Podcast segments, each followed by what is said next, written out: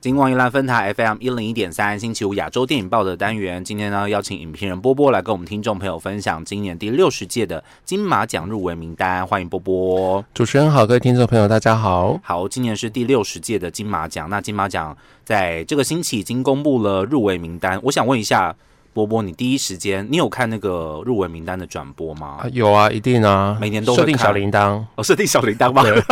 你每年都会看，那你今年看到那个入围名单，你第一个反应是什么？其实我觉得每年反应都一样，就是他，因为一开始他从剧本原著剧本开始公布嘛，啊，原著剧本真的就是一个哈。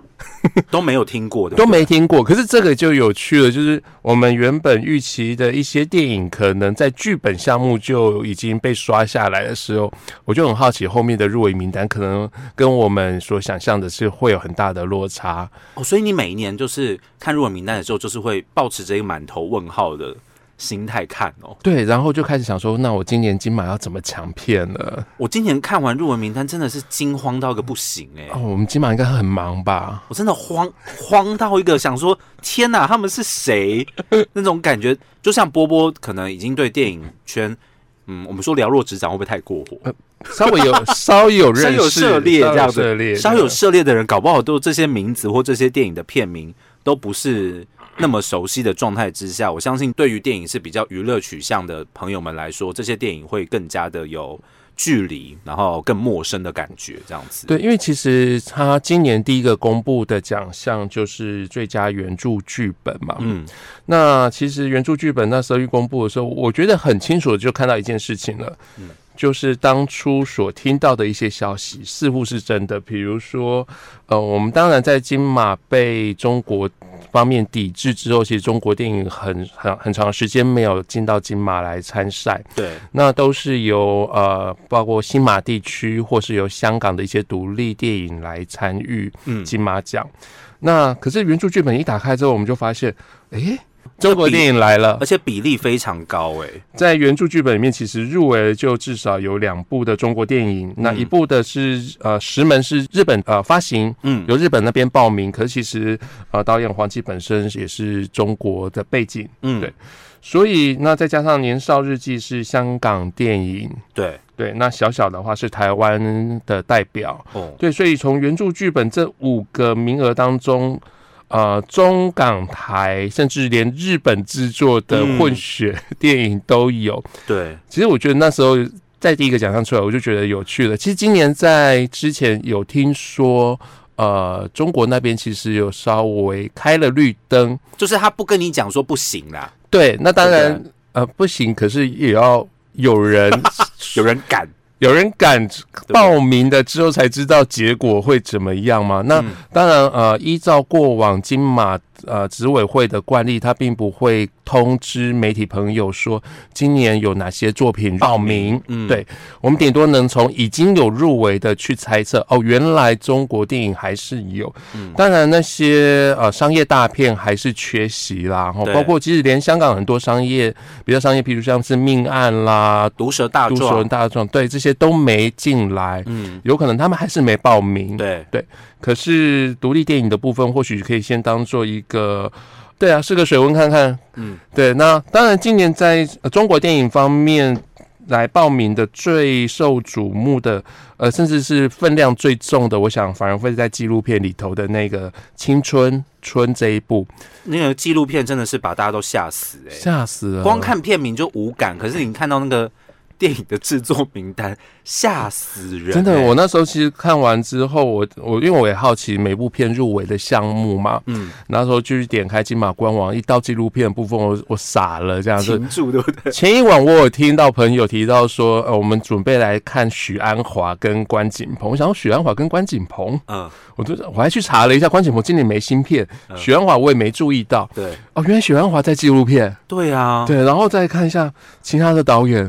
呃，这个门就是最佳导演和最佳影片的等级。今年最佳纪录片放最后一个班好了，我觉得我也是这样说啊。今年最最大奖应该是最佳纪录片吧？这个分量之重。对，因为你看有就是大家很熟悉的许鞍华，然后蔡明亮，然后呃，可能比较新生代，相对新生代啦，那赵德胤跟林正盛，林正盛算新生代吗？应该不算的。啊，林正盛已经不算新生代，林正盛他也曾经拿过呃柏林影展的最佳导演奖，嗯对。OK，然后《青春春》这一部，诶，在今年的那个坎坎城政治竞赛的入围片子，嗯当时评价非常的高。那我们待会可以聊一下王斌，王斌对我来讲是一个呃神级的纪录片导演，这个青春他为什么不四部一起爆？吼，来不及吼，不知道还没拍，完，可能可能就先报这一部吧，每年来春夏秋冬都 都可以再来一次这样，对。OK，我等我们等着看这样。所以其实今年比较有趣是说，我们从第一个奖入围的名单第一项，我们就可以看到，其实中港台都来了、啊。嗯，所以今年其实是一个金马六十，虽然不如往年最盛况的时候，其实这是一个很好的在开始的机会。嗯，就是从这些名单当中，其实你可以看出一些不同的端倪，然后呃，有一些可能我们过往这几年的禁忌又被打破了。我有每次都在那个网络上面看到说，你要看中国电影，你不会去看金鸡奖啊。可是我就是想要他们来金马奖啊，这没有什么没有什么错吧？你知道吗？好像讲的好像不能看中国电影一样，我就觉得很奇怪。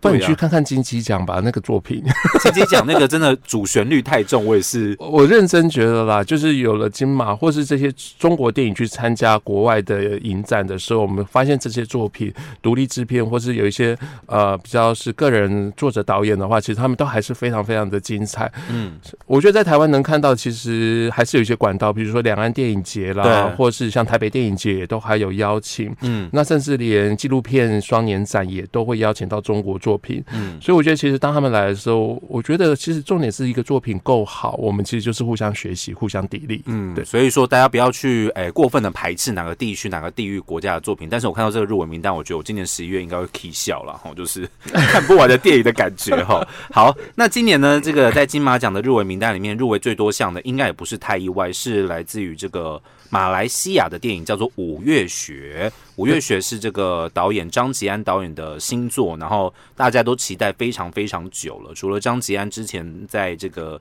金马奖的《南屋》获得大家非常非常高的肯定哦，甚至有人觉得说《南屋》当年没有入围那个最佳剧情长片是一件很奇怪的事情哦，就是为什么会没有入围？但是的确是被大家关注到了。然后他这一次的《五月选》呢，讲的是这个马来西亚的一个。我不不大喜欢这样类比，但是我觉得我用这样子类比，可能听众朋友会比较了解，有点类似台湾二二八事件那种感觉哈，算是一个历史大家比较会去还在处理的伤痛，还在处理的伤痛这种感觉，然后透过一个比较，因为张吉安导演的电影哈，有时候你也是需要一些慧根呐哈，就是你要 你真的要把自己呃放空，你所有的预设的立场全部都抛开，然后去看的时候，你就会有那种沉浸感在里头，这样子。是不是可以简单跟我们介绍一下今年入围最多项的《五月雪》？好那《五月雪》其实它是张吉安导演的第二部作品啊。那诚如刚刚主持人说的，他上一部《南屋》在呃金马奖亮相之后，其实得到非常非常高的评价。嗯呃，当年也包括了呃金马奖本身给了最佳新导演以外，其实在会外赛的部分，包括像亚亚洲电影观察团嗯也是给了年度推荐。费就是比西是不是给他？费比西好像也是，嗯好像也是、对。嗯所以南屋其实那时候让我们注意到这一个呃马来西亚的呃创作者，对。嗯那张吉安其实本身底子很厚啦，嗯对，其实他过去在做历史研究啊、呃语言方面的研究，嗯那包括他自己也有自己的广播节目。嗯那我们可以说，这一个导演他其实用这辈子在做呃马来西亚历史语言方面的一个填调，已经嗯做了一辈子的，这是他一辈子的功课。嗯对，然后他开始拍电影之后，我相信这些过去的经历和累积的一些呃历史的厚度，其实在他作品当中，我觉得在南无一世就倾巢而出，可以看出来这个导演。哦，他光这些资料，他这辈子写可能就写不完了，写不完的故事，写不完的故事，对不对？所以很快了。其实他现在第三部作品好像也一那个也有参加一些呃创投的一些好像是那个金马创投百万首奖又有了，对对啊。对，，所以其实很快，我觉得他作品会接二连三，这几年会在一直会亮相。嗯。那五月雪其实已经有先在国外的影展曝光过了。嗯。然后五月雪他是找了台湾的演员，包括万芳，还有那个郑仁硕。郑仁硕，嗯。对。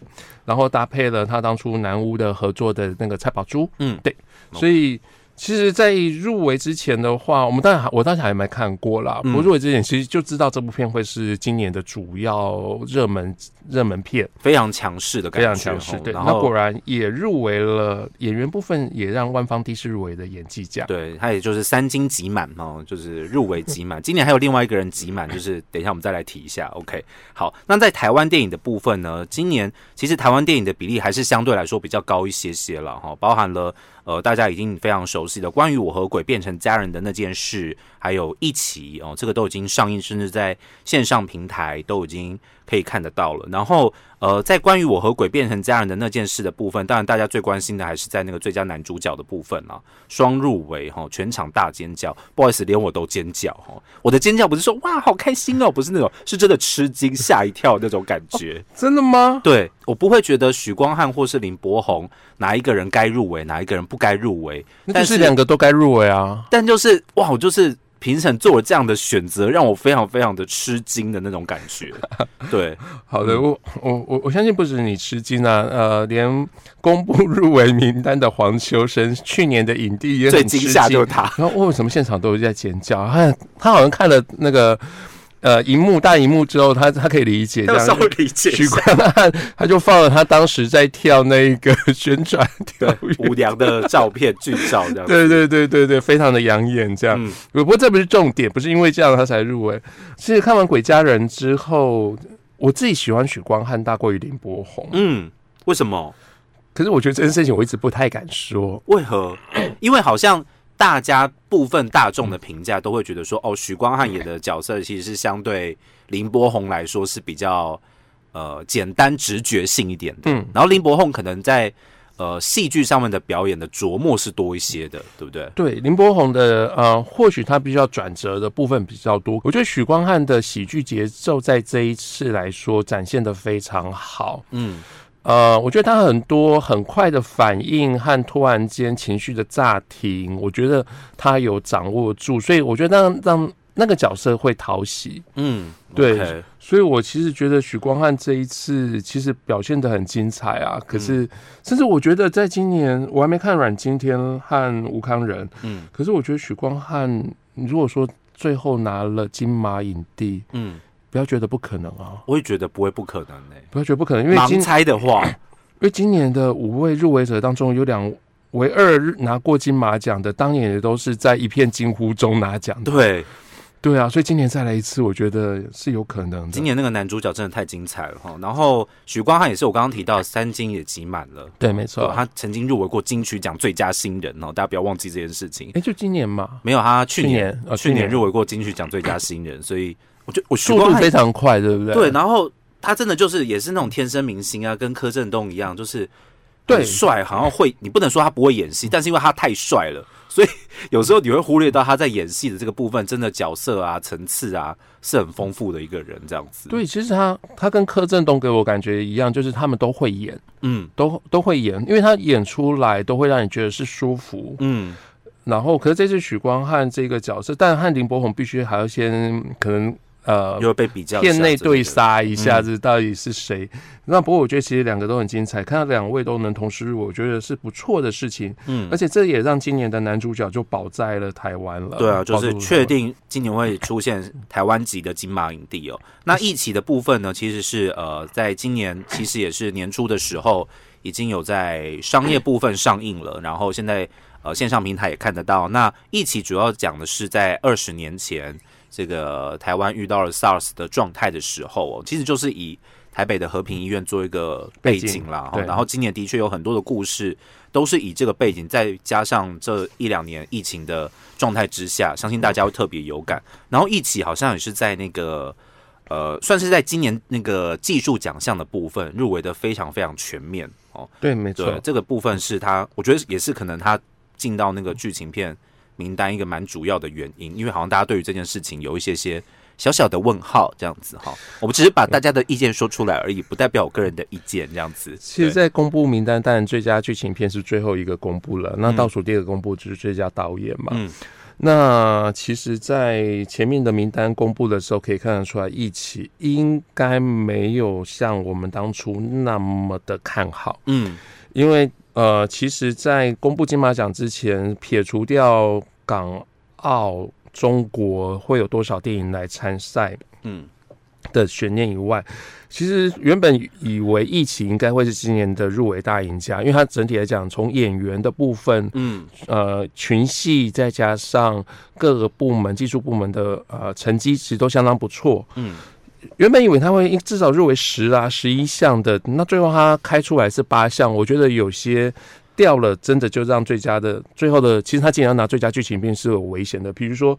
他剧本没入围，剧本和导演，导演也没入围，嗯，对，然后配角也都没入围。在这一次的那个金马执委会，文天祥执行长在解释今年的遗珠之憾的时候，其实很常提到一起，嗯。因为在男配角的部分，包括了薛仕凌，还有包括了曾静华，其实都是有被提讨论到的，嗯。被评审讨论到的。对，对，那可是最后都没有机会入围，我觉得对一起来讲其实不太妙。嗯，对，但没想到剧情片就哎、忽然又杀出重围这样子。那这也有趣啦，因为今年的两部台湾的主力电影关就是《鬼家人》跟《一起》是同样都入围八项。嗯那可是最后反而是《鬼家人》同时入围了剧情片和最佳导演。嗯从执行长的呃解释评审会议过程中，我觉得《鬼家人》的利多可能是在于它的类型的转变，这个这个转变其实做的还蛮好的。嗯也嗯，是评审比较肯定的。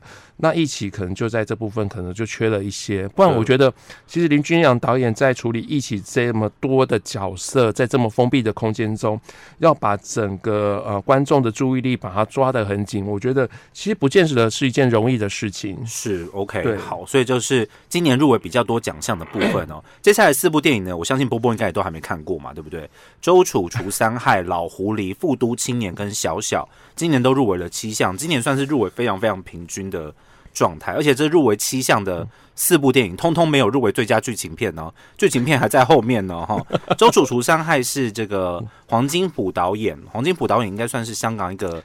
特色很鲜明哈，就是拍这种黑帮暴力美学哈，然后这次来到台湾来拍这个华语电影之后，大家应该很快就可以在戏院上面看到，尤其阮经天据说非常非常的狂放哈，可以看一下他的表现如何。老狐狸是萧亚全导演的新电影哦，那老狐狸老实说，我真的也不大清楚它里面会讲到什么样不同的故事，好像有一些时代背景，对不对？对他大概是1990讲年代台呃台湾籍印印卡波那个年代，我一定被那个台语。老师纠正，完蛋了。对，他在讲那个年代的故事。那听说男主角那个白润英，嗯还有呃刘冠廷，也都是今年最佳男主角的最大遗珠嗯啊，甚至是白润英那个昨天呃这一次文天祥执行长就说。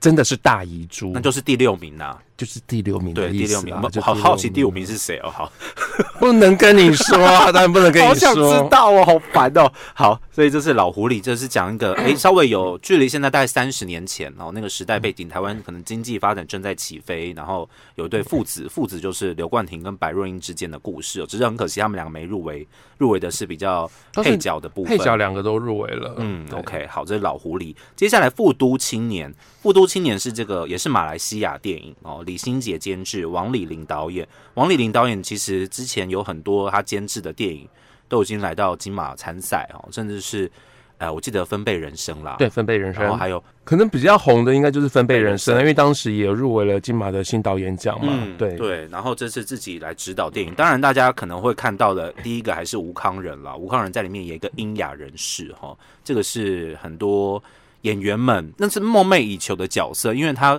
的角色跟难度，然后又在一个相对来说比较低阶层的环境之下，你必须要做很多身体啊行为上面的改变哦。那《复都青年》也是今年年底就会上映啦，所以不会等太久。接下来小小，虽然好像之前看到一些呃新闻，可是好像大家对他并不是这么样的了解，对不对？小小的故事大概是在讲什么样的内容呢？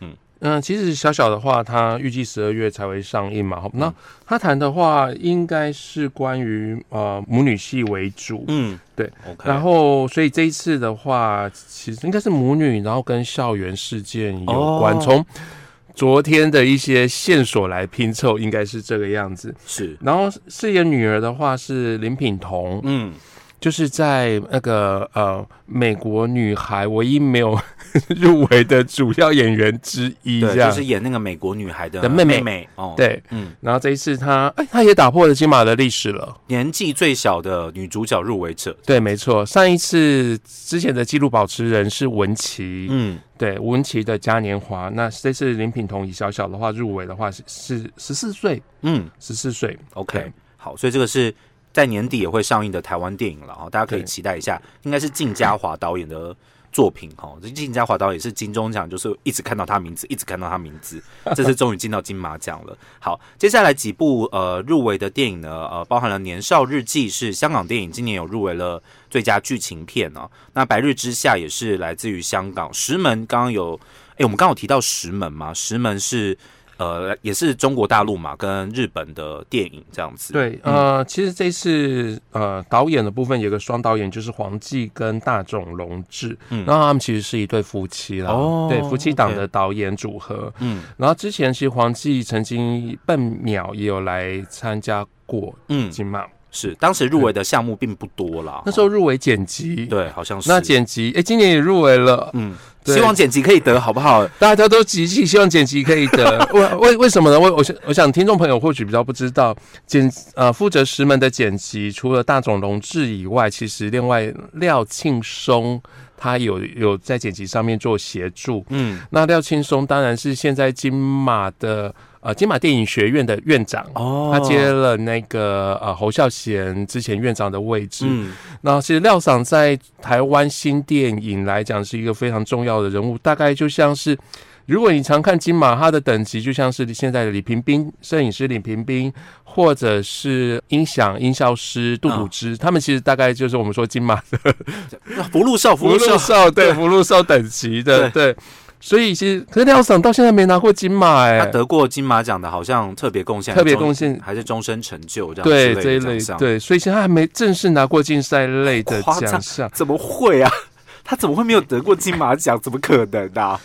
太奇怪了啊！对，所以啊、我相信如果廖赏拿奖的时候，全场应该是站着看他上台，全场要跳起来吧？应该会跳起来，而且我相信后台也会非常感动。对啊、对 o k 好，所以没想到那个我们讲到石门会提到的是那个哈 廖赏廖庆松这样子。不过石门的确也是在讲呃中国大陆一个我觉得是蛮特别的题材，听起来有点狗血了，然后是一个女儿要为母亲偿债，那最后居然发现自己怀孕，想要用孩子来偿债的故事，听起来很狗血？像八点档吧，但是是在中国大陆发生的故事哦。那接下来几部电影呃入围的项目就比较少一些了。本日公休，请问还有哪里需要加强？这也是今年已经在台湾被大家已经看到的电影哦，就是咱们台湾今年两部洗头电影，对对，也都洗头哎、怎么会这样呢？洗头洗头，搞不好今年又变成一个电影梗这样子。OK，好，那接下来还有呃入围的项目就是比较零星的项目了。我特别好奇那个八戒的部分，八戒是今年最佳动画片的唯一入围者，可是呢，他同时入围了最佳动作设计，这个太妙了吧？动画片也可以入围动作设计，哎、其实我觉得先不要忘了，去年的动画长片是重缺嘛。嗯，八戒真的是有两个很大，我很想要问，如果昨天记者会还在的时，我在现场的时候，我真的很想问。拜托你以后去记者会帮我们问问题好不好？你你你知道吗？昨呃，在这次记者会发生的当下的时候，我我先发现一件事情，但就是八戒入围的动作设计，这个我注意到。可是我看到那个记录长片的时候，我很想要发给那个在记者会现场的朋友说：“快帮我问一下记录长片有没有什么遗珠之憾？这五个导演名字摆出来，啊，有没有谁是其实也不错的那一种？”对就是搞，不好念出来那个遗珠的名字更吓人，对啊，对啊。那对对？包括八戒的动作设计，其实我我当下没有人问。应该也可能当下一时之间没有办法，我我相信记者朋友他们当下也很忙，因为他们必须要赶快呃把这个稿子上稿这样子。对，不过八戒入围动作设计，我我相信以去年拿奖的是我心我我行，嗯，以舞蹈的动作设计拿奖，其实我们对动作设计的这个概念真的要一直被打破。嗯，呃，动画当然也会有动作设计，对，对，动画它也有美术设计，也有服装设计，都有。只不过它的动作、美术、服装，它不是成为一个真实的样子给你看。可是那些它里面的一些武，如果有一些动作武打场面，还是得要有人帮忙去处理。对对，所以我相信可能应该是这个原因。而且看八戒。片名我当然没看过片子啦，嗯嗯，可能跟《西游记》有关，是不是？就是又是在讲一个又是一个配角升格为主角的故事嘛？有可能吧。所以如果是《西游记》的话，应该也会有动作吧？OK。那最后波波有没有什么在入围名单的部分想要跟听众朋友再特别分享的呢？我们要聊聊我们很意外没有入围的吗？哦，很意外没有入围的。对，因为因为金马都不会告诉大家什么有谁有报名嘛，但是这一部是确定有报名，因为它有被列在那个遗珠的部分，遗珠的部分。对，那其实呃，我觉得这也是看金马公布入围名单的一个很大的乐趣，就是听遗珠就知道说哦，像去年的流水呃流水落花就是有来，可是没有入围。对，然后今年的话，呃，今年金马的。开幕片竟然没有入围，这有点吓到我。对，车顶上的玄天上帝。然后这部片因为众所期待，众所期待，真是众所期待。因为毕竟导演是跟侯孝贤合作相当久的黄文英。嗯。对，那黄文英女士她本身其实是一个台湾非常非常好的一个美术跟造型设计师。当初的那一个呃《刺客聂隐娘》就是由她主主刀的。主导的，嗯，对，所以其实黄文英的美术和服装这方面的功力不在话下。是啊，不过今年没有入，我原本以为她会入围新导演，就是原本你会预期的项目都落空的时候，真的蛮。又吓到，不过他的女主角是遗珠啦，林依晨。对，林依晨是遗珠，对，有点吓到。不过，anyway，反正就看到今年，最终我觉得是中国电影也来了。嗯，那我当然最希望、最希望是看的是纪录片，我非常期待纪录片。听说诊所。也很厉害，也很厉害，是吗？对，好，所以这个纪录片真的是，我觉得影迷的部分最关注的一定是纪录片哦。那一般社会大众最关注的一定是男主角哦。男主角的部分，我今年男主角，我就说男主角一定会被一直玩，一直玩，一直玩。会玩个不停哦，会把五个男主角叫上去给陆小芬剪头发什么之类的吗？如果是我的话，我会 这样玩啦。如果是我的话，我会啦，我会啦，我会这样玩啦。不错，这个不错。对，与其叫他们什么露胸啊、露身材什么的，你不觉得剪头发有趣吗？片中我们都看过啦，或是把他们看过五个人在戏里面的发型互换什么的，哦，也可以。对，应该找我去当那个。典礼企划哦，我会我帮你联络一下吗？我帮你问问看，金马有没有需要？OK，好，所以今天简单跟听众朋友来分享一下这个今年第六十届的金马奖入围名单。当然，因为很多电影哦，我们必须要等到呃这个电影上映之后，或是影展过后，才有办法跟听众朋友慢慢的来分享跟介绍。或许我们看完之后，我们会觉得那个入围名单里面有一些，其实我们没有这么期待，或者是没有这么。感觉没有这么喜欢的电影，最后会变成我们两个的心头号之类的。我们可以再看看之后的结果如何。那今天呢，再次的感谢影评人波波来跟我们听众朋友分享第六十届的金马奖入围名单。谢谢波波，谢谢主持人。